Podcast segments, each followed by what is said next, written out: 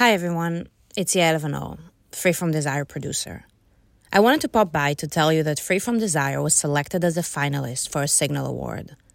We're super excited and hope we could win, but for that, we need your help. The Signals are Listeners' Choice Awards, so it's all about your vote, and today is the last day to vote. Now that the whole series is out, what we care about most is bringing new listeners to our show and to this journey. And awards bring attention, which can help with that. So if you liked Free From Desire and you want to support us, please head to the link in the episode notes and vote for us today. You can also easily find it on Paradiso Media's social accounts. And while you're at it, if you didn't get the chance to rate and review us until now, or just tell a friend about Free From Desire, all of these would be amazing as well and could really help us spread the word.